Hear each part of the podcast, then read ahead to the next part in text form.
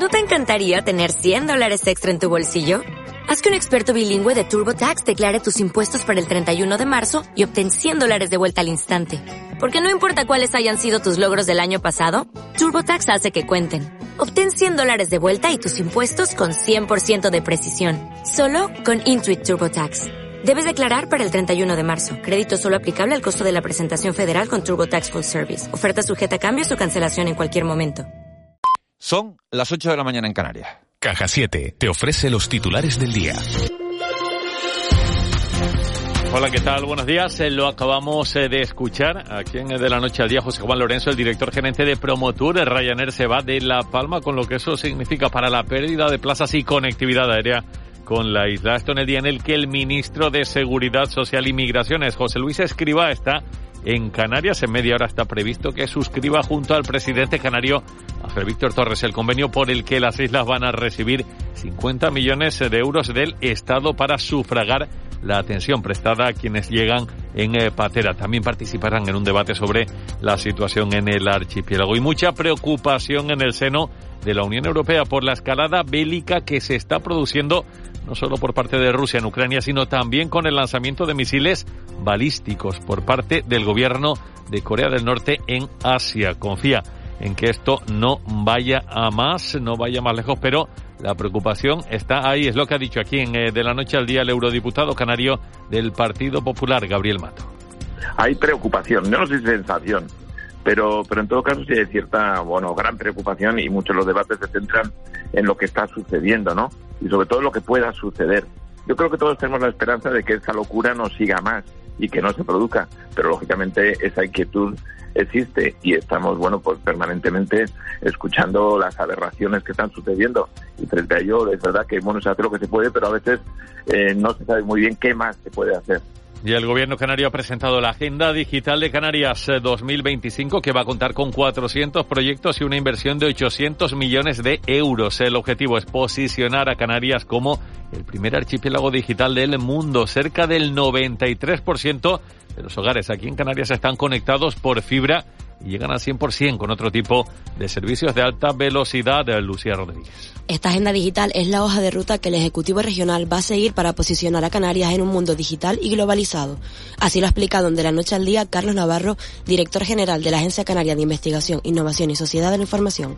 Ha destacado que los proyectos acaparan todos los ámbitos y ha distinguido que en los últimos tiempos se ha mejorado la conectividad de las islas, situándonos en tercera posición a nivel nacional en cuanto a conectividad de fibra que llega al hogar hay todo tipo de proyectos en, todos los ámbitos, de la, desde la educación, eh, pasando por, por el transporte, por las energías, por, por todo tipo de desarrollos, por todo tipo de tecnologías, ¿no? Eh, especialmente tratando de incidir en tres palancas. Una sería la, la capacitación de las personas, la competitividad de las empresas y, por supuesto, la conectividad sin conectividad pues no, no podríamos estar hablando de nada de esto. Y en Tenerife seguimos eh, pendientes a lo que va a pasar en el Cabildo después de que Podemos haya retirado su apoyo al presidente insular Pedro Martín por lo que está pasando en torno al proyecto urbanístico de Cuna del Alma. Podemos no está, recuerden, en el grupo de gobierno, pero sí que lo apoyan algunas eh, cuestiones. Cristo González es consejera de la formación eh, morada. La escuchamos a ella y también al presidente del Cabildo, Pedro Martín, que apela al diálogo para sacar adelante los eh, presupuestos, que al final es el eh, principal objetivo que hay para las próximas fechas. Culpar a Nona, nuestra compañera, de esta continuidad de las obras en el Portita de Eje, nos parece hasta algo desleal y, un tanto cínico, cuando es la única institución que ha hecho algo por tratar de parar esta, esta barbarie. Yo voy a tender la mano a Así Podemos Canarias.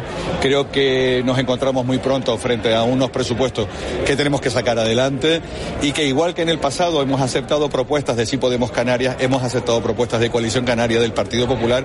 Esa va a ser mi vocación de cara a los presupuestos del próximo año. 8 y 4 a las 9 más noticias. Sigue de la noche al día. Dicen que si viajas solo llegarás antes, pero si lo haces bien acompañado, llegarás más lejos. Abrazar nuestras raíces nos ha hecho llegar hasta aquí. Alcanzar nuevas metas será posible gracias a ti. Caja 7. 60 años guiados por grandes valores.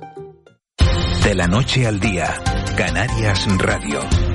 En Cristalam tenemos la solución definitiva para el exceso de calor en edificaciones. Nuestras láminas de control solar 3M para cristal con una reducción térmica de más de un 80% y libres de mantenimiento son eficiencia energética en estado puro, sin obras, sin cambiar los vidrios, en exclusiva en Canarias, solo en Cristalam. Visítanos en cristalam.com.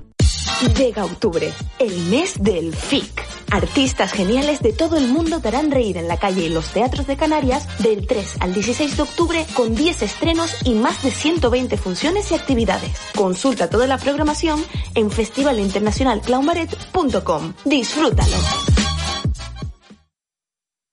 De la noche al día, Miguel Ángel Dasguani. 8 y 5 minutos de, de, la mañana de este jueves 6 de octubre. Vamos avanzando en todos los asuntos que están marcando la actualidad y uno de ellos es hoy el inicio en el Congreso de los Diputados de la tramitación de los presupuestos para, para 2023. Unos presupuestos que el Gobierno ha calificado de sociales y que incluyen, entre distintas medidas, eh, bueno, esa prórroga de la bonificación para los trenes de cercanías y de media distancia en, en, la península. Ya saben ustedes que en Canarias lo que se ha conseguido, lo que ha conseguido el gobierno de Canarias es una bonificación del 50% para las guaguas y para el tranvía. Esa bonificación va a estar vigente hasta final de año, hasta el 31 de diciembre de 2022. Y la pregunta que se la vamos a trasladar al consejero de Obras Públicas Transporte y Vivienda del Gobierno de Canarias, Sebastián Franqui, es si esa ayuda se va a mantener en Canarias también para las guaguas y para el tranvía durante 2023. Sebastián Franqui, muy buenos días. Hola, buenos días. Eh, ¿Se va a incluir esa, esa medida? ¿Por qué no se ha incluido o por qué no se ha anunciado en esta presentación del presupuesto aprobado por el Consejo de Ministros? Eh, bien, bueno, la, la, propuesta que ha hecho el Consejo de Ministros no, no excluye a, a, a, menos lo que, está en el, lo que está en el presupuesto. Una cosa es lo que ha anunciado el Gobierno, porque ha dado, lógicamente, prioridad a lo que es su competencia, que son los trenes y, y los trenes de cercanía de media distancia en la península, y porque el, el, resto del transporte terrestre es competencia de las comunidades autónomas, en Canarias en este caso de, la, de los cabildos, ¿no? Bueno, pues ha anunciado lo que es lo que es de su competencia, ¿no? pero lo que está recogido en el presupuesto no es una, una partida exclusiva para para los trenes, sino una partida que incluye la globalidad del transporte terrestre. ¿no? Y o por sea, tanto nosotros consideramos que, que, Canarias tiene un protocolo firmado con, el gobierno de España, que en este protocolo se indica con claridad que se firma ese protocolo porque en Canarias no hay trenes y por tanto existiría una eh, a la hora de, la política eh, que se, se, desarrolla con la gratuidad de los trenes, pues una discriminación con respecto a Canarias, por eso en Canarias se incrementa el 50%, eh, distinto a la península que, como sabe, las guaguas eh, solo tiene una bonificación del 30, del 30%, ¿no? Y por tanto, como, como esa partida no excluye a, al transporte terrestre, pues, pues, y las conversaciones que hemos tenido con el Ministerio, pues nosotros estamos convencidos que vamos a, a prorrogar esa, esa bonificación una vez que culmine la que está ahora vigente, que es el 31 de diciembre. Uh -huh. O sea, que usted puede garantizarle a todo el mundo que está utilizando esa bonificación, que se está beneficiando de esa bonificación al 50%, que esa bonificación va a seguir hasta hasta 2023. No, yo, yo lo que estoy diciendo es que estoy convencido que se va a prorrogar porque, insisto, la, lo que está incorporado en el presupuesto no excluye a que ese tipo de bonificaciones puedan ir al, al conjunto, de, a otras modalidades del transporte terrestre, en este caso las guaguas en Canarias, y la, lo que hemos firmado con el gobierno de España hasta el 31, hasta el 31 de diciembre, que es lo que había anteriormente, dice con claridad que se bonifica el 50% por en Canarias no hay trenes, ¿no? Por tanto, estamos convencidos. Claro, es que, que, es que una, claro, estar convencido es una sensación, estar convencido es una sensación y garantizarlo sí, es, es, otra cosa, ¿no? Claro, eso, claro, pero eso lo, lo haré cuando lo firme, ¿no? Es que de aquí al 31 de diciembre eh, yo le garantizaré cuando esté firmado, ¿no? Usted me pregunta hoy, en vista sí, de unos presupuestos, que ni siquiera sabemos cuál es la, la, el texto de, de, este presupuesto, de este programa. Le estoy diciendo que, en vista de las conversaciones que hemos tenido con el Ministerio y a lo que hemos firmado hasta la fecha, insisto, en Canarias se ha firmado un protocolo, precisamente porque no hay trenes, para elevar la bonificación del 50%. Si esta situación se prorroga como, está, como ha anunciado el Gobierno, pues lógicamente haciendo caso a ese, a ese pro, protocolo que hemos firmado con, con, el Ministerio en el 20 de agosto, estamos convencidos que se va también a prorrogar en, en Canarias cuando llegue el momento, que es, eh, insisto, el 31 de diciembre. Pero consejero, buenos días. Vamos a ver. No tenemos datos sobre la mesa no. para pensar lo contrario. Claro, pero consejero, buenos días. Entre Entre la impresión que tiene usted y la garantía, que la garantía es la firma, hay un terreno ahí en medio que se llama la información. Y usted tiene información, usted habrá hablado de esto con alguien, con la ministra o con el presidente autonómico y dirá, sí, esto va a salir. Claro, usted, está habla que la garantía la firma, y la firma no se puede producir hasta el 31 de diciembre, que se vence la prórroga de esta prórroga. Y por tanto, pero es que no, no, es que no puedo ser más claro. Usted dice, fírmelo, no puedo firmar ningún protocolo porque el, vigente, que lo hemos firmado eh, que el 29 de, agosto, que empezó el 1 de septiembre, está vigente hasta el 31 de diciembre. si podría ser más claro, decir, pues hemos hablado con el Ministerio y... Pero se lo he dicho, que las conversaciones que tenemos con el Ministerio, nosotros no tenemos ah. ninguna eh, ninguna información que opine lo contrario. aquí se ha hecho un protocolo distinto al resto de la península precisamente porque no hay trenes. Y se tiene un protocolo en Canarias donde se incrementa la bonificación un 50%, precisamente porque no hay trenes, y el gobierno de España posteriormente se prolonga, uh, prorroga esa, esa, esa, esa, gratuidad, por lo lógico sería, y las conversaciones que hemos tenido con el Ministerio en esta dirección vamos, de que en Canarias cuando llegue el momento se va a, aprobar. Pero más que lo, es que lo que estamos defendiendo, desde el mismo día que se firmó el protocolo, el 29, el 29, el 29 de, agosto, ya el presidente del gobierno, en la firma del protocolo, planteó a la ministra, en público y en privado, que el objetivo del gobierno era que esta ayuda a aprobar el año, el año, el año que viene. Es que lo hemos hecho público, es que hemos eh, presentado iniciativas en el Parlamento de Canarias en esa dirección. Eh, en que se prorrogue esta, esta bonificación para el año que viene. Tanto que en todos los ámbitos donde hemos estado actuando hemos defendido lo mismo. Algunos ahora defienden otra cosa distinta a lo que defendían hace algunos meses atrás, ¿no? Pero nosotros defendemos exactamente lo mismo. Y no tenemos ningún motivo, insisto, desde el punto de vista presupuestario, porque otra cosa sería que esa, esa programa o esta partida presupuestaria estableciera solo exclusivamente para los, para los trenes. No es el caso. Es una partida que está abierta, que habla del transporte terrestre, y por tanto, no tenemos la, estamos convencidos que cuando llegue el momento se va a aprobar esa, esa bonificación al año que viene. Eh, consejero, buenos días. Eh, le pregunto por la carretera eh, de la aldea. Eh, finalmente, los túneles de, de Faneque, ¿cuándo estarán? Bueno, ahí, ahí estamos. Precisamente están ultimando los últimos informes sobre, sobre el desarrollo de la, de la de la, de la obra y la incidencia que ha tenido eh, precisamente, bueno, lo, que ya ustedes conocen, que se tuvo que paralizar la obra por, por porque estaba la calidad, en este caso del hormigón, no estaba sujeta a lo que estaba establecido en el pliego y en, el contrato de la obra, y por tanto eso motivó que tuvimos que, paralizar, que se revisara eh, lo, que estaría ejecutado en los túneles.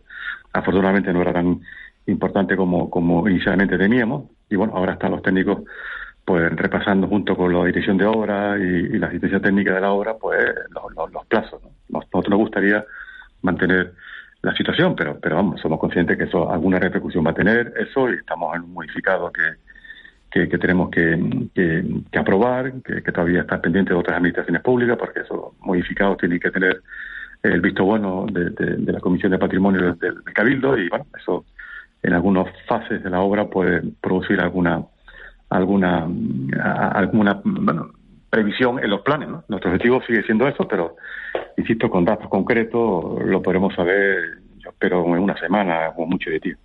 Eh, Sebastián Franquis, una última cuestión que no tiene que ver tanto con, con la consejería, sino con, con, su cargo orgánico dentro del PSOE de Gran Canaria. ¿Será Carolina Daria finalmente candidata a la alcaldía de Las Palmas de Gran Canaria? Pues lo sabremos dentro de, dentro de poco, ¿no? A final de año la agrupación decidió... Eh, voy, a, voy a recurrir al símil que utilizó antes entre sensación y confirmación. No lo puede confirmar, pero ¿qué sensación tiene usted? No, yo la sensación que tengo que Carolina es una magnífica candidata para, para la alcaldía de Las Palmas de Gran Canaria. Muy buena candidata, por su experiencia, conocimiento, eh, los diferentes ámbitos de la administración donde ha estado ha dejado huella, conoce perfectamente la ciudad porque ya ha sido, más que vivir en ella, ha sido ha sido concejala de ese ayuntamiento y, y sería una magnífica candidata. Pero, pero todavía queda a tiempo y, bueno, celebrarse las primarias y, y lo previsto es que se, se, decida finalmente durante el mes de diciembre. Bueno, pues si seguimos la, bueno, eh, un poco la, la dinámica que, que, ha hecho con el, con la prórroga de, de la bonificación de las guaguas, será acabar siendo la candidata, pero lo veremos y lo confirmaremos cuando se produzca. Eh, Sebastián Franqui, consejero de Obras Públicas del Gobierno de Canarias, muchísimas gracias por habernos atendido. Gracias a ustedes, un placer como siempre, es maravilloso. Buen día. 8 y 14, una mínima pausa publicitaria y vamos a tocar un asunto con muchas aristas, un asunto que está dando mucho que hablar, en el que, fíjense, hemos llamado a todas las partes y solo una, de momento, quiere hablar. Estamos hablando de ese proyecto turístico que se está llevando a cabo en el sur de Tenerife, en el puertito de, de Adeje, que ha sido bautizado con el nombre de Cuna del Alma. Publicidad y nos metemos con ese asunto. De la noche al día, Canarias Radio. Fuente Ovejuna, el levantamiento de un pueblo que busca justicia contra la tiranía. El clásico de Lope de Vega, ahora en ópera de gran formato. 18, 20 y 22 de octubre. Entradas desde 20 euros, 5 euros menores de 30 años. Abono de temporada desde 100 euros, 20 euros menores de 30 años. Auditorio de Tenerife. Todas las personas necesitamos una mano que esté en los momentos importantes. Una mano que impulse la educación de los más jóvenes y apoye los proyectos de futuro. Que ayude en el cuidado de los mayores, porque ellos siguen siendo nuestro presente. Desde el Cabildo de Gran Canaria, trabajamos por ser esa mano amiga que ayuda a las personas cuando más lo necesitan. Descubre el canal social del Cabildo de Gran Canaria con información sobre las ayudas destinadas a la mejora y bienestar de los Gran Canarios y Gran Canarias. Siempre a tu lado, aquí tienes nuestra mano. Cabildo de Gran Canaria. En Cristalam tenemos la solución definitiva para el exceso de calor en edificaciones. Nuestras láminas de control solar 3M para cristal con una reducción térmica de más de un 80% y libres de mantenimiento son eficiencia energética en estado puro, sin obras, sin cambiar los vidrios, en exclusiva en Canarias, solo en Cristalam. Visítanos en cristalam.com. En McDonald's hemos cambiado nuestra Big Mac, cuarto de libra, cheeseburger y McRoyal. Cierto, eran inmejorables, pero tranquilos, que ahora saben aún mejor, porque son más calientes, más jugosas y más sabrosas. Y además, están recién hechas para ti. El sabor de siempre, ahora como nunca. Porque la vida es un Participa en los sorteos del aniversario Hiperdino. Del 4 al 10 de octubre, gana uno de los cinco premios de 1000 euros para repostar en BP. Y además, un gran sorteo final de 10 premios de 2500 euros en compras. Aniversario Hiperdino. Sabor a Canarias.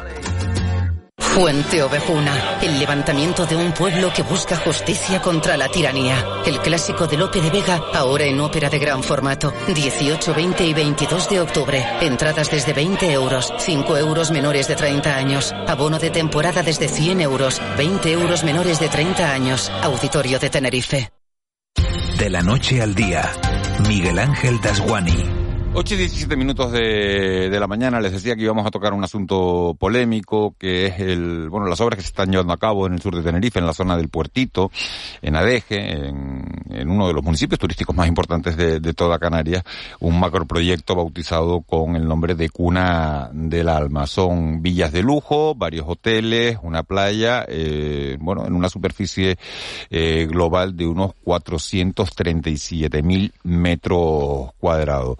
Saben ustedes, un grupo de, activistas lleva protestando desde el mes de julio por las obras de, de, ese, de ese proyecto. Tenemos comunicación esta mañana. Hemos llamado al gobierno de Canarias que ha decidido de momento no hacer declaraciones. El Cabildo de Tenerife dice que, bueno, pues que, que las competencias, la paralización del proyecto está en manos del gobierno. Eso ha originado una, una disputa interna en el Cabildo. Y los activistas, la empresa no quiere hablar de momento, eh, y, y, y los activistas siguen allí siguen en el sur de Tenerife protestando por la construcción de este macroproyecto.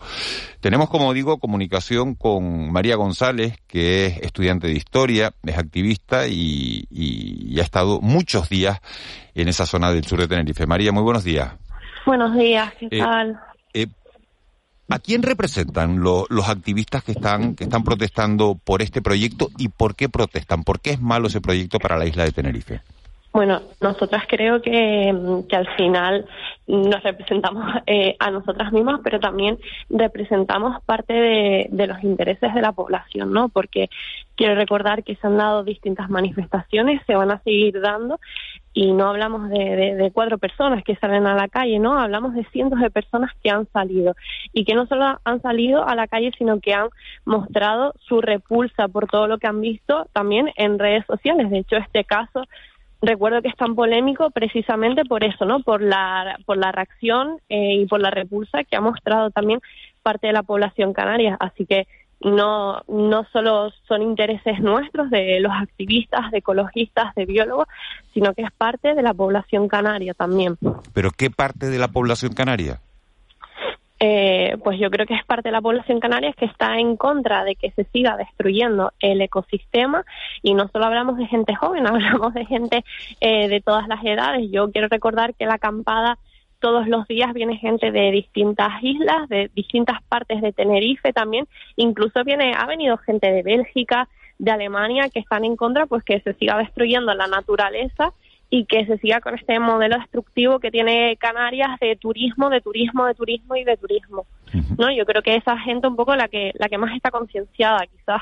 Eh, señora González, ¿hay base legal para para parar un, un proyecto que cuenta con, bueno, aparentemente con todos los permisos necesarios para hacer las obras que están haciendo?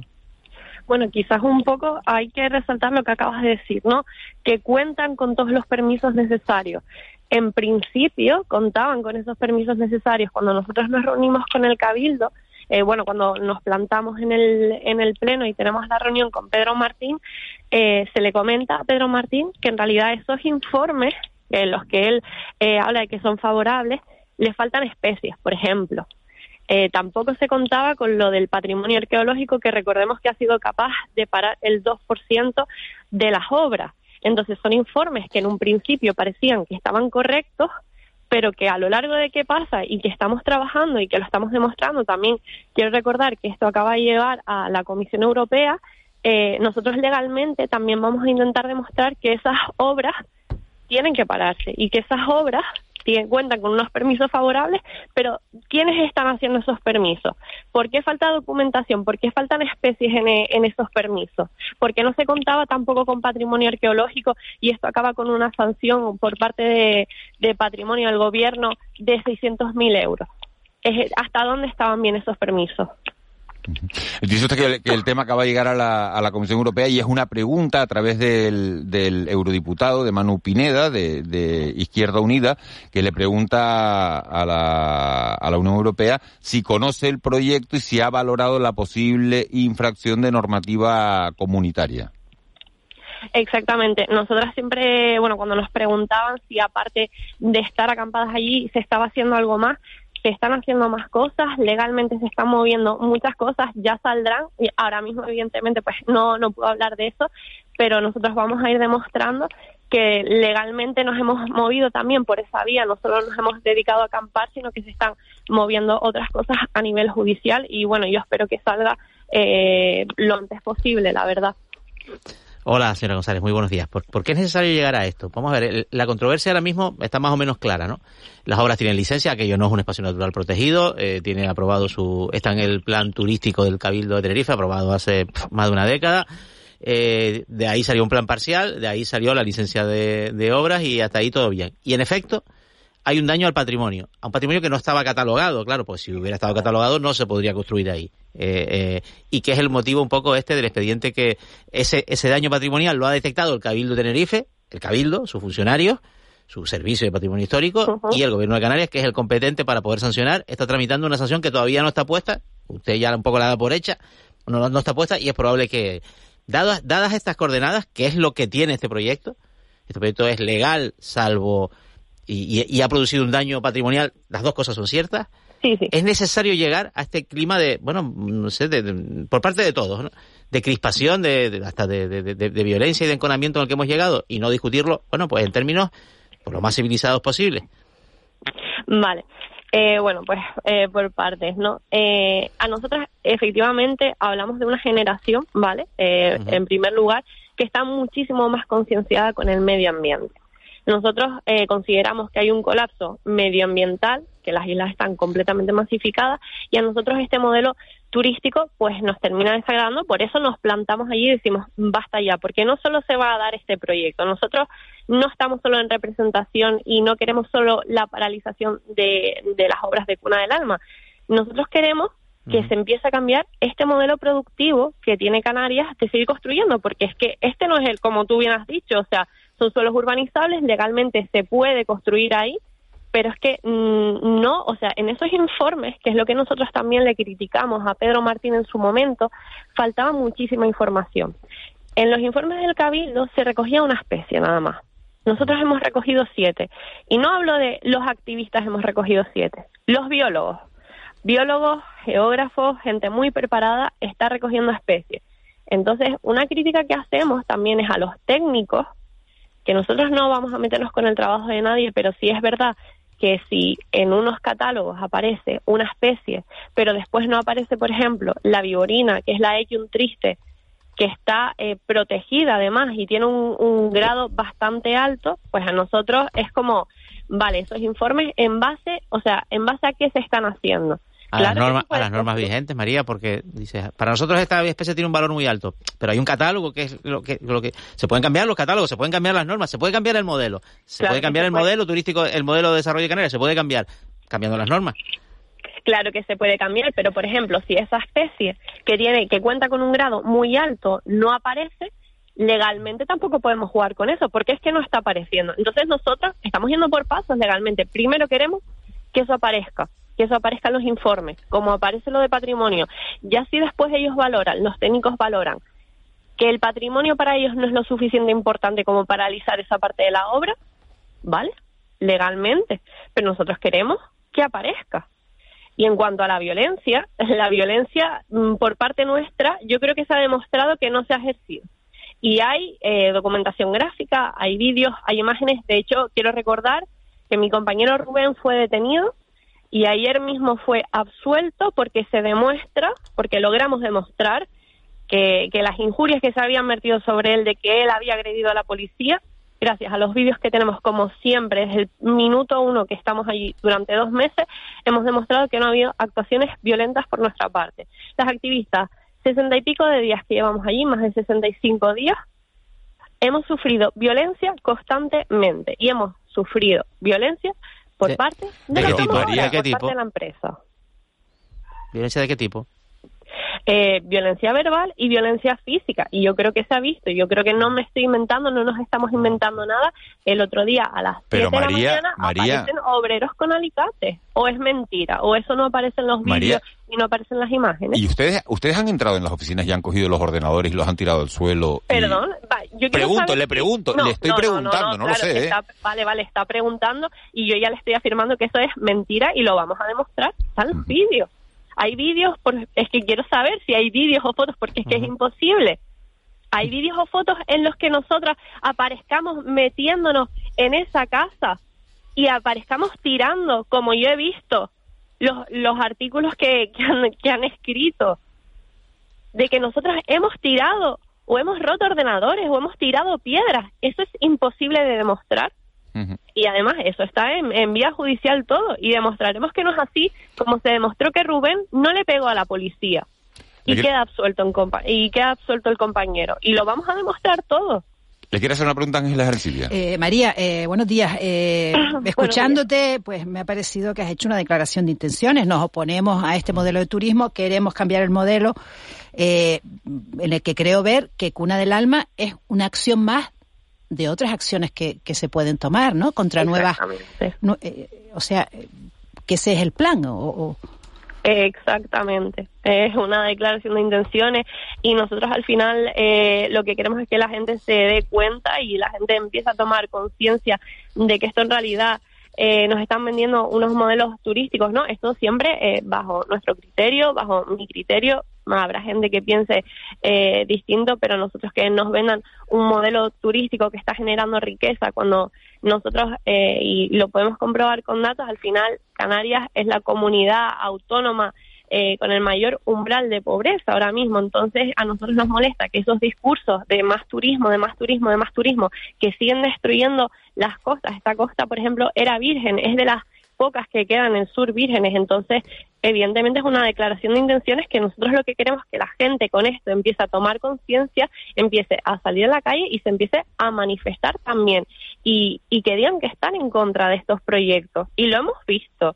porque a lo largo de este mes se van a dar distintas manifestaciones, se dará el 22 en en eh, promovida por la por Chirasoria en Gran Canarias, en San Telmo y se van a seguir dando y aquí también tendremos otra el 22 y aquí también salió hace un mes la gente a manifestarse por fuera del cabildo.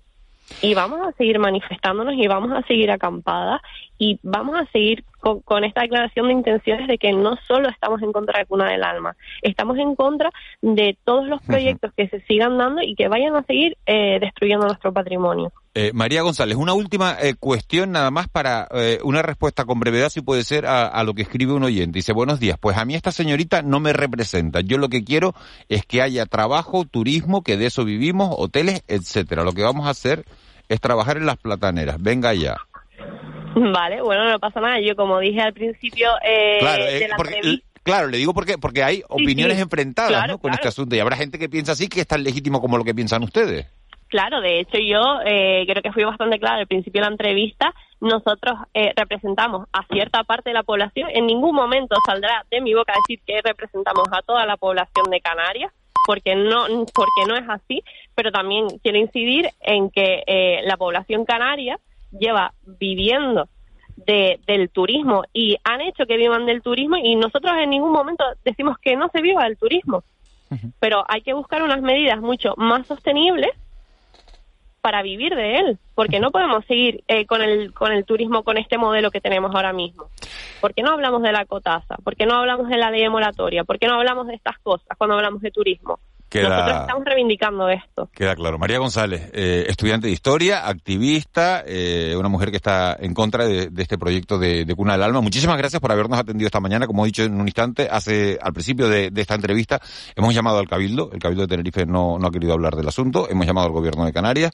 Eh, tampoco han querido hablar de momento del asunto. Hemos llamado a la empresa eh, promotora, tampoco ha querido hablar del asunto. Eh, María González si, si, si nos ha atendido y bueno, vamos a estar pendientes porque el proyecto va a seguir dando, dando que hablar. María González, muchas gracias. Muchas gracias a ustedes. Buen día. 8, 8 y 31. Hoy se habla de... Bueno, pues hoy en nuestra sección hoy se habla de nos vamos hasta La Guancha porque en La Guancha se sigue hablando del cierre de la carretera del Roque después de que cayera eh, una piedra, que una roca que yo no sé si ha empezado, si no ha empezado, entiendo que ya la han retirado de la carretera y tenemos comunicación, eh, la foto era portada ayer de, diario de, de avisos y tenemos comunicación con Antonio Hernández que es alcalde de La Guancha. Alcalde, buenos días. Hola, ¿qué tal? Buenos días, buenos días a todos. ¿Se sabe cuánto cuánto pesa esa, esa roca que cayó en la carretera del Roque? Bueno, se sabe el o se ha estimado lo que eh, eh, la cantidad de material que hemos recogido, entre ellos era prácticamente toda la roca que se, al, caerse se fragmentó entre trozos más pequeños trozos pero en total asciende casi 500 toneladas el todo el material, unos 300 metros cúbicos. Es decir, que es 500 toneladas, 300 metros cúbicos. La carretera, ya ha sido retirado todo eso, eh, pero la carretera va a permanecer cerrada, ¿no, alcalde? Sí, sí. Eh, de ayer eh, eh, ya recibimos un informe inicial, preliminar, solo con la inspección visual desde la carretera, desde la zona baja, sin acceder a, a, ese entorno eh, y, por un técnico especializado, un ingeniero de caminos y una empresa especializada. Eh, me dicen los técnicos que es de las mejores de, Canarias y, bueno, nos desaconsejan la reapertura de, esa carretera, obviamente porque no hay no hay garantías de seguridad, por ahí eh, riesgo de desprendimiento y bueno, de momento la decisión está claramente tomada por parte de esta alcaldía de, no abrirla. La próxima semana ya hay encargado otro informe más con más información, con más medidas in situ en, el lugar. ¿Y cuántos coches, cuántos coches, perdón, alcalde, eh, pasan por ahí, por esa carretera eh, a diario? ¿Qué supone el cierre de, la carretera del Roque? Bueno, en primer lugar, decir que por suerte, la verdad que la guancha en comunicación está bastante bien y hay muchísimas alternativas de acceso en las distintas zonas que afectan, en particular la zona del convento, las la cucharas, las crucitas, eh, que decir, digamos que no se va a quedar nadie incomunicado. Pero sí es verdad que sí va a haber un trastorno en el, en el día a día. Eh, por ejemplo, de lo que más nos preocupa es que eh, por ahí pasaba a diario una guagua de transporte escolar del Colegio Plus Ultra que, que ya no puede poder pasar durante un tiempo. Y luego era una zona de mucho tránsito, no solo en vehículos, sino las personas caminando. La llamaban la, la ruta del colesterol, porque la gente caminaba mucho por ahí y ahora no va a poder pasar, eh, al menos en ese tramo, ¿no? Y, y sí, mucha gente que va al instituto. Recuerden que el Instituto de la Guancha tiene unos 1.100 eh, alumnos, muchos de ellos proceden de la zona de, de ICO y, y era una zona carretera de, de mucho tránsito, la verdad. ¿Y la, y la, la ruta alternativa cuánto supone más en el traslado? No, no lo he calculado, pero sí, sí es más distancia, no solo más distancia, sino acceso por carreteras eh, con más pendientes y, y más estrechas. Eh, no hay, es de menos accesible. Esta carretera lo, lo bueno que tenía es que era horizontal prácticamente y amplia. Y la verdad que, pues bueno, en 30 años pues nos hemos beneficiado de, de esa carretera, ¿no? Alcalde, Pero eh, una fecha de, de apertura, eh, no, hasta que no se hagan los estudios, imposible, ¿no?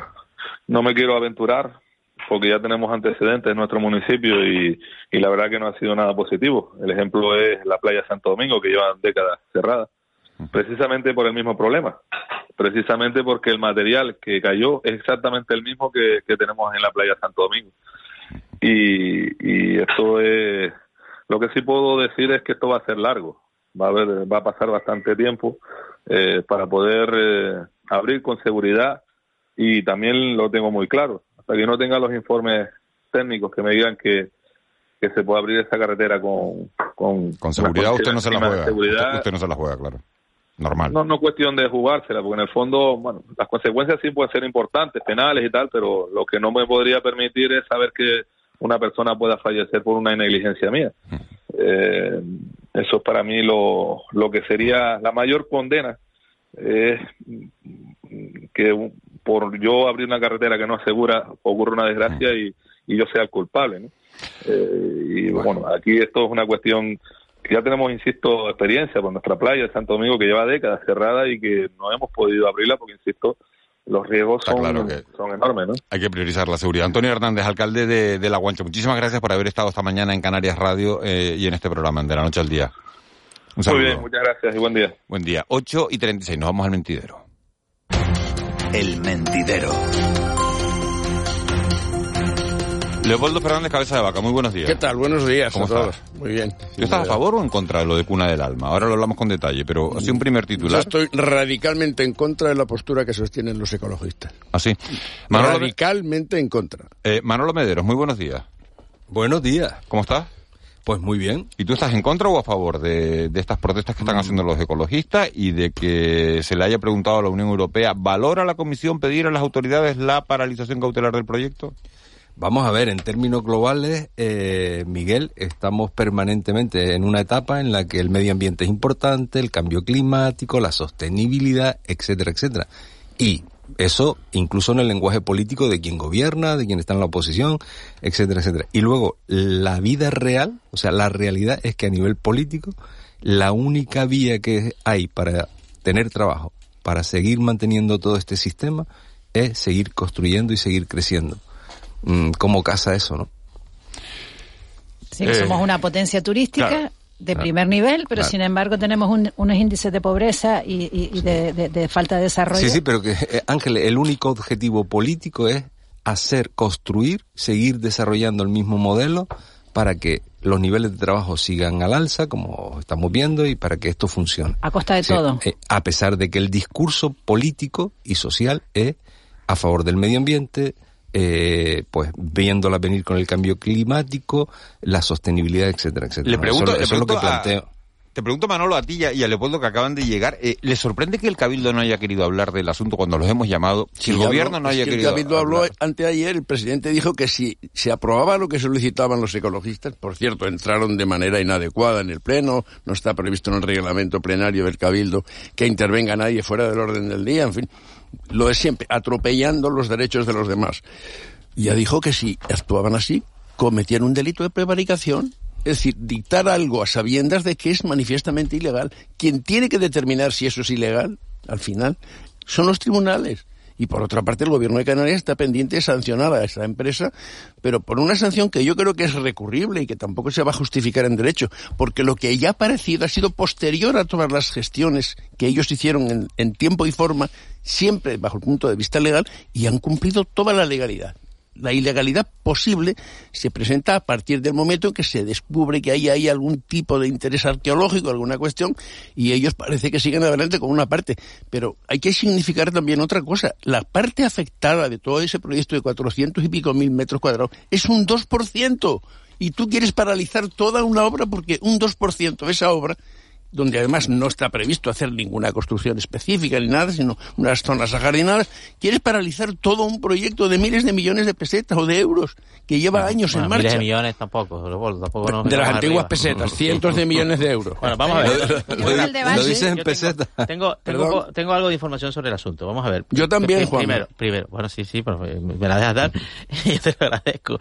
Dice, eh, mm, el, hay, hay, una cuestión que tiene que ver con el modelo de la isla de Tenerife y si, y si, y si está sobredimensionado o, corre riesgo de saturación. Bueno, hay unas previsiones que, en el plan territorial que efectivamente, a, los cuales el plan territorial turístico que aprobó el Cabildo hace 15 años, al que se acoge este, este proyecto y otros como el Hotel de la Tejita, que tú dices, bueno, pues si tú consideras, la, la sociedad de Tenerife considera que, que nos estamos pasando con el turismo, pues habría que, lo que habría que hacer y eso, y eso es actuar de forma eficaz, es, mm, es, es, modificar ese plan territorial y, y, y, ir a un modelo pues menos, bueno, menos desarrollista para no generar un derecho indemnizatorio, porque claro, cuando ya tienes la licencia y luego ahora el cabildo, imaginemos que diga, pues no, este proyecto lo queremos paralizar, lo que tiene que hacer es indemnizar a las empresas promotoras que tienen una licencia que es un bien de contenido económico. Y claro, o sea, que, que, que cuna del alma no se haga eh, a cambio de pagarle a unos señores 50 millones, 100 millones de euros, la verdad es que me parece un negocio pésimo. ¿eh? En general, en términos sociales, me parece un negocio pésimo, ruinoso para la isla de Tenerife, ¿vale? Eh, eh en segunda, en segundo, el, expediente que, está bien, o sea, la licencia está bien dada y el plan parcial también, tiene una pequeña zona de sombra que tiene que ver un poco con esto y es que el Servicio de Patrimonio Histórico del Cabildo, eh, que tiene fama de puntilloso, mm, no lo digo ni en términos elogiosos ni en términos peyorativos, sino tiene fama de, ser muy, muy, muy preciso en estas cosas, ¿no? Eh, sí le pidió a la empresa que le aclarara una serie de eh, aspectos en el informe que al Cabildo elabora sobre este proyecto en, conjunto, ¿no? Eh, esa memoria aclaratoria de la empresa no se remitió al Cabildo sino al Gobierno. ¿Por qué? Porque el Gobierno es el que aprueba el plan parcial. Por tanto, el Servicio de Patrimonio Histórico del Cabildo no supo si la memoria esa tenía el contenido de aclaración y de protección suficiente. Y en esa controversia está un poco el, el, motivo por el cual el Cabildo ha suspendido cautelarmente esa parte de las obras, lo que dice Leopoldo, que efectivamente aparte, afecta una parte nada más. Y luego se ha producido un daño patrimonial. Entonces, eso es un expediente que no es, a mí personalmente no me parece que sea un caso de corrupción ni una, ni una situación, digamos, oscurantista, pero que, como muchos expedientes, tiene algún algún punto de sombra, pues lo tiene, que es Bueno, habrá que ver, eh, ahí decía María, la, la activista, que, que, va a haber unas manifestaciones, ¿no? Veremos eh, el apoyo, ¿no? Un poco eh, que tiene que tiene la protesta contra el proyecto, veremos eh, la gente que está a favor, la gente que está contra, pero las manifestaciones eh, al final pueden dar una idea, ¿no? De, Yo creo que hay que ser un poco serio y dejar las cosas en su justo lugar. Si alguien quiere un plan distinto, si alguien propone modificar nuestro modelo de desarrollo, que está muy bien por la sensibilidad que hoy todos tenemos sobre el medio ambiente, que lo canalice a través de los cauces legales. Esos son los partidos políticos. Los ecologistas, en este caso, como bien dijo la propia señorita que hablaba, se representan a sí mismos y punto. A sí mismos. Bueno, pero... Y nada más que a sí mismos. Y voy a contar una anécdota, si me permites, Ángeles. Al Cabildo de Tenerife le va a costar un millón de euros más el proyecto de depuradora que está construyendo en Granadilla, que curioso lo de Granadilla, por el que ha, se ve obligada a trasladar un grupo de, creo que son como ochenta y tantos coleópteros, mm. el lenguaje vulgar. Unos escarabajos. Escarabajos, porque no, como son, eh, eh, digamos, animalitos protegidos, pues hay que tratarlos con arreglo de la ley. Sí, pero ¿sabes lo que pasa, No, espera, espera, espera, ¿sabes lo que pasa, Leopoldo? Que nos gastamos 300, que nos gastamos 300 en el puerto de Granadilla y ahí está el puerto, sin un barco. Me... Sí, sí. Bueno, pero, bueno, vamos a dejar que Leopoldo eh, termine el argumento, después le damos la palabra a Ángeles, que no ha hablado Entonces, tampoco. Ángeles, Ángeles, no te enfades. Los cálculos chica, del no cabildo. No los cálculos del cabildo son muy simples. Cada traslado de un bichito, cada bichito cuesta 50.000 euros.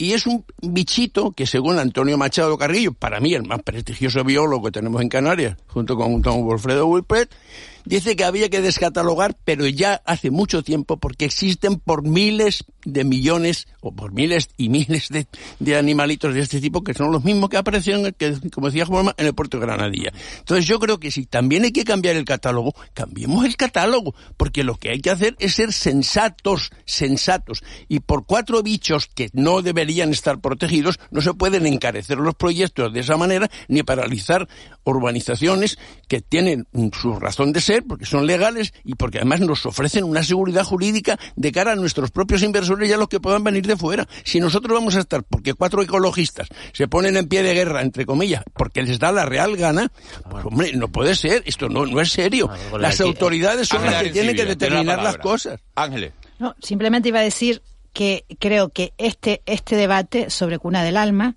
ustedes han descrito perfectamente y que no bueno que por lo visto no, no, no hay razones no para que no, no siga adelante porque está no hay razones objetivas respecto a, a la legislación urbanística eh, si abre un debate eh, más amplio, que creo que, que ya está abierto desde hace mucho tiempo en Canarias, y es el crecimiento. El Pues crecimiento, ¿no? Y estamos hablando, y estamos hablando de eh, carga de población, estamos hablando de servicios, estás hablando de, Leopoldo, has mencionado unos escarabajos y unas depuradoras. Bueno, pues hacen falta más depuradoras cuanto más, más, más, más población haya, ¿no? Y me parece que los escarabajos, pues, eh, pues si son, est- están defendidos por la ley, pues hay que Pero por cumplir eso con es, la ley, pero ¿no? los biólogos Claro, dicen que hay que descatalogarlo porque hay por miles. Bueno, pero Sí, entonces que hay lo que lleven al. Parlamento. Pues entonces Se cambia el catálogo. Que Pues lleven eso, a los escarabajos al Parlamento. llévese pero por donde se tenga que llevar pero o por yo creo que el debate, popular. yo creo que el debate sobre hacia hasta cuánto más queremos crecer es un debate necesario y que eh, la gente joven, que es la que va a vivir los, las consecuencias del desarrollismo tal vez excesivo, eh, pues tienen derecho a, a dar su opinión Por supuesto. y, a, y a expresarse. Eso nadie y, lo si, niega. y si quizás eh, eh, catalogar, eh, eh, calificar la actuación en este caso, pues, pues creo que se han manifestado pacíficamente, No. ¿no? Bueno. No, no tan pacíficamente porque han interrumpido actos solemnes con arreglo a protocolos que han sido vulnerados de manera fehaciente. más allá, va- vamos a ver, incluso Leopoldo. violentamente en la sede de la empresa. Pero es que yo puedo entrar en tu casa porque me da la real gana. ¿Esto qué es, hombre?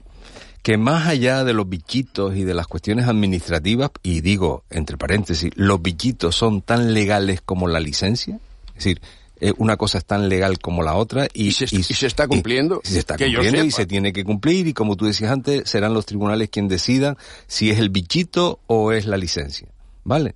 Pero al margen de eso es lo que decía Ángel, es decir, en Tenerife hay un debate que, ha intro- que introducen los ecologistas, que introduce Podemos, que introduce, en Gran Canaria y en también. Gran Canaria también, pero estamos hablando de Tenerife, eh, eh, sobre el modelo de desarrollo viene que de tiene lejos. que tener, que viene de lejos, y que se ha acentuado, como dije antes, después de que todos hemos entrado en el circuito de eh, pensar en el cambio climático, en la sostenibilidad, etcétera, etcétera. Y eso está ahí sobre la mesa y con eso tiene que contar la sociedad de Tenerife. Pero los Y- ecologistas, Manolo, no son los llamados a disponer lo que hay que hacer. Pueden proponer lo que No, no, no, consideren no, por no, las no, bueno, el activismo, el Pero- activismo en general, pero no social, puede ser, ambiental, no tiene un puede rol ser. en nuestra Leopoldo. sociedad Tú no puedes subirte a una grúa y decir esto es mío y Ah, no vale, dejo que que- trabaje que- la Pero grúa. vamos a ver, yo creo que, el- que la- el papel del activismo ecologista en Canarias eh, ha sido importante a lo largo de la historia. Muy Eso. importante. Tiene un muy rol, tiene un rol que jugar en la sociedad. Así nos ha ido. Como Bueno, lo tienen los sindicatos, como lo tienen un, un montón de organizaciones que están, eh, eh, están en Canarias y que están viendo cómo suceden las cosas y que están planeando eh, el futuro de Canarias, ¿no? Bueno. Y en eso, en eso estamos todos. Voy a cambiar de, de asunto porque hay más temas de los que hablar. Simplemente sobre este tema eh, han llegado tantos mensajes, les voy a leer eh, unos cuantos, pero a- aleatoriamente. Es decir, gracias a que se revelen de vez en cuando los cuatro ecologistas, no se han hecho determinadas barbaridades, o por lo menos se, se retrasan. Ese es un mensaje. Otro mensaje, buenos días. Recemos porque no se declaren protegidos a los muflones del Teide, porque si mudar un, un escarabajo cuesta 50.000 euros, no quiero pensar eh, Una especie invasora, es al revés aquí. lo que pasa es que hay bichos que creen que son mejor que otros. Buenos días, imagínense. Mm. En fin. Lo triste de la gestión de nuestro territorio es que alguien de aquí tiene un terrenito y no puede fabricar. Y luego vienen las grandes empresas con sus macroproyectos y consiguen todos los permisos para construir en los mismos terrenos. Bueno, pues esas son eh, las opiniones de, los oyentes. Vamos con el otro asunto del día, que es portada de los periódicos. Ayer eh, el juez citaba a declarar a Ángel Víctor Torres como testigo no como investigado en el caso de, de las mascarillas, bueno, pues para aclarar eh, qué cometidos tenía, eh, según revelado hoy Canarias 7, eh, Conrado Domínguez, actual director del Servicio Canario de la Salud, en, en, toda la, en toda la gestión de la, de la crisis sanitaria. ¿A ustedes qué les parece esta, esta declaración, este llamamiento?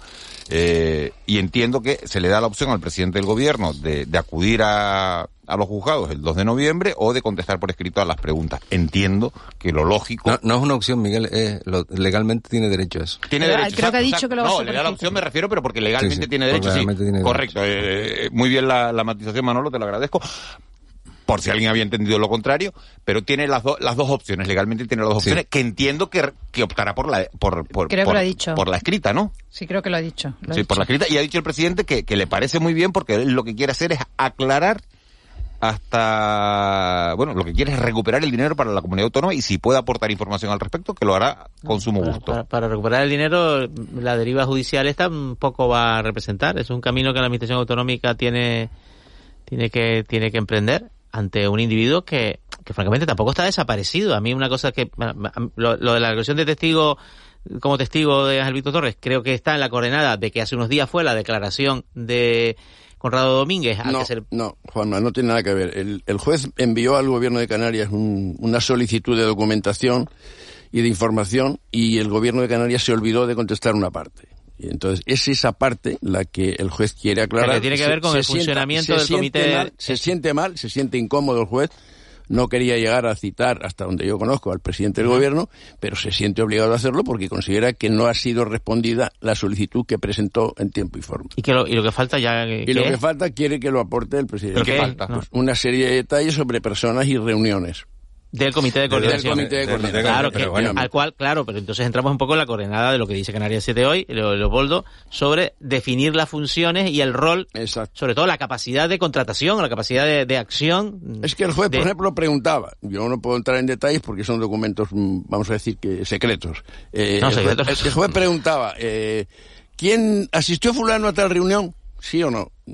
El, el poder de don fulano llega al extremo de poder autorizar per se tal cosa, ¿sí o no? Eso. Bueno, pues ha habido una serie de ese tipo de preguntas que no se han respondido, punto. Bueno, según Y lo que ahora quiere aclararlo. Según juez. lo que ha trascendido de las declaraciones tanto de Conrado Domínguez como de la que fue directora general de Recursos Económicos, parece que se, se, se culpan uno al otro, ¿no? De, de, de, de tener la responsabilidad en, el, en, en, en quién tiene la competencia, en quién eh, tener la responsabilidad del contrato, ¿no? Y, y recordemos que eh, cuando en, en marzo del, del año 20, cuando se, se forma este comité de gestión de las emergencias, ¿no? Que se nombra a Conrado Domínguez coordinador. Él era secretario general técnico de la, de la Consejería de Obras Públicas, o sea que fue eh, como esto se montó a uña de caballo, No lógicamente por la situación no del, era director del- del servicio todavía. era la situación Sí, del- de, la pandemia, ¿no? Que y recordemos la situación como era, ¿no? Eh, aquella aquella locura por conseguir mascarillas, por conseguir eh, guantes, EPIs, en fin, etcétera. Sí, nada, pero hay que ponerse en la situación sí, también. la decidía. ¿Quién decidía a quién se contrataba y cómo en esos días frenéticos, por Claro. El director del comité de coordinación, el director del Servicio Canario de Salud, que era otra persona. Entonces esta es un poco una ¿Y cuestión qué- que está- y- y hay otra ahí. pregunta, Ahora, y- perdona, lo de recuperar el dinero. Se recuperará el dinero con la acción, al final se acabará yendo contra los bienes de, de la persona que recibió, de la empresa que recibió el, el contrato y embargándolos porque y subastándolos La- porque la tampoco empresa, la empresa que obtuvo el Por contrato favor, me ya- dejan hablar. Ya no tiene me, bienes. eh, ¿me Sí. dejan hablar? es que o mete escuchar de esta manera o no, no. Vamos a ver, eh, aquí hay dos cuestiones. Es decir, eh, mm, lo que planteaba Juanma, es decir, eh, en esos momentos, y, y Ángeles, en esos momentos frenéticos, ¿quién pidió al que ahora es director del Servicio Canario de Salud también, saca tu agenda para ver qué suministradores eh, tenemos porque tenemos una emergencia? Y lo pidieron los funcionarios al propio, al propio Conrado. Y lo pidieron políticos al propio Conrado. Es decir, ahí, ahí estaban en una situación frenética, como, como se decía. Y segundo, decir, mm, por muy enfadado que esté el juez, es que me parece excesivo para este tema llamar al presidente del gobierno. Absolutamente excesivo por parte del juez. Es decir, si el tema se puede sustanciar en otros niveles, me parece que es llamar al espectáculo público y al escarnio al propio presidente del gobierno. Es que se puede sustanciar el procedimiento del presidente para abajo llamando al consejero, por ejemplo. Es que había varios ha ido, ha ha- claro, ha ido a la cabeza del gobierno. Es como si por el tema, por cualquier tema, se llame al presidente del gobierno. Que las partes lo pretenden, sí, pero que el juez tiene que ser comedido en eso yo también. comparto esa creo opinión, que yo, cre- yo creo, Estoy yo creo que se está causando un perjuicio al gobierno de Canarias y al presidente del gobierno, eh, pues a lo mejor irreparable. Como testigo. No, Eh, no, no, no, no, no, no, Como, no, no nos equivoquemos. Si lo llamo como testigo porque no lo puedo llamar como imputado. No, y lo no, llamo Manolo, como no, no, y lo- por favor, ¿Eh? no lo lleves al otro extremo. Él, él no tiene nada que ver, ni bajo el punto jurídico, ni Vale, administrativo, porque ni lo político. llamo como testigo porque no lo puedo llamar como imputado. Que no, ¿Ustedes creen que No, debería haber responsabilidad, se deberían depurar responsabilidades políticas en el caso de que no se recupere el dinero? No estoy diciendo que nadie en absoluto se- que te pueden haber estafado, como eh, la administración autonómica ha dicho, nos sentimos estafados, nos han estafado, lo ha dicho Conrado Domínguez, lo ha dicho el gobierno, lo han dicho eh, todos eh, los miembros de ese, de ese comité. Eh, ¿Habría que depurar responsabilidades políticas si no se recupera el dinero? Eh, es decir, el PP una es, muy, es muy difícil ver Ya hasta hay, ya hay responsabilidades políticas y hay responsabilidades administrativas. Sí, Ángel, el PP. ¿Qué responsabilidades No, no, que- hay, Manolo? Hombre, ha habido un contrato fallido. No, Sí, no, se o sea, que nadie ha asumido- no ha cesado a nadie. Una cosa, una es la responsabilidad o sea, penal y otra cosa es la responsabilidad La- no, yo digo política. responsabilidades políticas de cesar a alguien. Es decir, hay cuatro Ah, millones a del, dinero, del dinero de todos que se han perdido, que se han estafado por una eh, gestión, yo no sé si poco cuidadosa, malo bien hecha o Sustanciada función de las necesidades por lo que imponían sea, las circunstancias. El. PP ha pedido eh, o, has- o- o va- o vamos a poner en marcha, ayer lo decía Man- Manuel Domínguez, eh, una comisión de investigación en el Parlamento, ¿no? Eh, que bueno, las comisiones en, en los parlamentos, para lo que sirven, bueno, ¿no? Pero, mayor, pero, bueno, pero mayor, sí, sí. bueno. Eh, y respecto a la responsabilidad política que, que, que pregunta Miguel Ángel, eh, las circunstancias son muy excepcionales. Las circunstancias son muy excepcionales. Entonces, si, si, si no se consigue eh, demostrar que ha habido pues eh, corrupción, eh, francamente, yo eh, machacar a las personas que estuvieron ahí en primera línea tratando. Tú eres es que- gerente es de que una muy- empresa y es- te estafan cuatro millones, ¿te cesan o no te cesan? Sí, sí, desde Por luego. Bueno, que me, sí. me, me- me Entonces, dan una entonces, ¿por qué patada. hacemos esa y diferencia entre lo público y Pero, lo privado? ¿a quién No, cesar? es. Es que la- las circunstancias la cuestión son es muy a quién cesar. excepcionales. ¿eh? Yo Yo también eso lo tendría en Yo- cuenta. habrá- Yo habrá creo que que depurar, habrá la- que ver, ¿no? Como decía ayer en esta emisora, creo que fue ayer cuando estuvo Blas Trujillo. Sí, ayer. eh, Al amparo de la propia ley se podía contratar con cualquiera por necesidades previstas en la propia ley. Sí, por lo que sí, tanto, a mí me parece que, que las responsabilidades políticas no existen en este caso. No, el muy está de Es- Este contrato, eh, este contrato y su peculiaridad, que, que son Claro, dos. Primero, claro. que se pagó entero y luego que se mantuvo vivo durante más de un año y ya está. En mi opinión, en mi opinión, responsabilidades políticas sí en dos supuestos. Primero, que no se recupere el dinero. Segundo, que haya auto de procesamiento. Cosa, eh, te- territorio en el que aún no estamos. No estamos y, y bueno, y quizás ni lleguemos. En esos dos casos, parece un poco que lo que dice Claro. el manual es que se suma responsabilidad política. Claro, porque hay una diferencia, ¿no? En esto que introduce Juanma, que es el momento de la urgencia, los primeros momentos cuando se monta el comité, cuando realmente eh, nos contaban, ¿no? Que eh, se contrataba un, un avión con carga y en el mismo avión te lo quitaban, ¿no? Porque llegaba Era otro mejor postor, ponía más reloj, dinero y te claro. queda, y te quedabas sin las mascarillas o te mandaban mascarillas falsas, como fue el caso. Eh, la cuestión está en, en, en el tiempo, ¿no? En, en- en el tiempo después, ¿no? La- el que ese contrato se alargue, ¿no? Me refiero a que, a que, a que eh, si bien creo que la urgencia de las primeras eh, semanas, pues es algo que hay que valorar, ¿no? Eh, después, eh, esa segunda parte, ¿no? Que, que Juanma lo, lo, lo subraya más de más una tarde, vez, ¿no? ¿no? Sí, sí, que un la año más segunda tarde. parte de, de, de, bueno, ¿por qué esto se... ¿Por qué se- un año se- después? sí. Exacto. Porque eso. un año después se, Se mantiene- otra, se se otra mantiene vivo. ¿Ustedes saben quién me da pena hoy? Fíjense, pena, eh, y yo no sé qué, qué opinión les merece a ustedes. Hoy, eh, a nivel nacional, se está haciendo eh, el juicio del descarrilamiento del tren, del Albia, ¿no? Y hoy declara, esta mañana a las nueve y pico, declara, eh, en breves minutos empezará esa declaración, el maquinista de, del tren, que pudo cometer un despiste, que pudo tener, que recibió, como saben, una llamada eh, del interventor, eh, eh, bueno, de, de su jefe, de un superior, eh, minutos antes de que descarrilara el tren, pudo producirse un despiste, eh, o no puede producirse un despiste, no se sabe, eso lo, lo, dictaminará el juez. Y bueno, se le piden cuatro años de cárcel a él y también cuatro años de, de cárcel para, bueno, pues para el gerente, para el responsable de seguridad de, de, Adif. Ya saben que Renfe es la propietaria de los trenes, Adif es la propietaria de la, de la infraestructura ferroviaria. Ese hombre sí que ha tenido 10 años de calvario, ¿no? Pena de telediario, diríamos. Bueno, pero aquí en la comunidad autónoma ha pasado con algunos políticos. Estoy pensando, por ejemplo, el caso de Víctor Díaz. Estuvo 14 años o 15 años esperando, esperando por un juicio que, del que luego fue absuelto. En el que luego fue absuelto. lo que pasa es que el juicio, este, el juicio este también es complejo. Sí.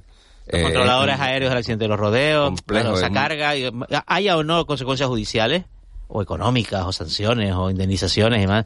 Tragedia eh, humana. Ese, peso es muy difícil de llevar, ¿no? humanamente, lo, humanamente lo puedo entender. Yo lo he visto declarando, perdona, y, llorando. diciendo, bueno, esto no, esto no, lo voy a superar en la vida. Desde que salió del tren, que las imágenes las tenemos grabadas, eh, ensangrentado, lo, estaba pensando en los pasajeros, no hablaba sino de los pasajeros. ¿Y qué hace? ¿Le pones cuatro años de condena, Manolo? Claro, no, pero lo que hablábamos antes, responsabilidades penales son responsabilidades penales. Si al final queda demostrado que fue el maquinista el culpable, el culpable, pues evidentemente le tendrás que poner la, pena, Le faltaba una baliza que. La, imagen de la justicia es una balanza y una venda en los ojos, ¿no? No miras las circunstancias. Es así. Leopoldo Manolo, un placer como siempre. Eh, Rock por aquí los, los jueves. Eh, Ángeles y Juanma, pues por supuesto, que por eso vienen todos los días también. mañana. Bueno, señores. Eh, muchísimas gracias. Nos vamos con, con Víctor Hugo Pérez, el boletín de las nueve, y después nosotros hablamos de Caldero. También estarán por aquí el abuelo Marita y Armiche.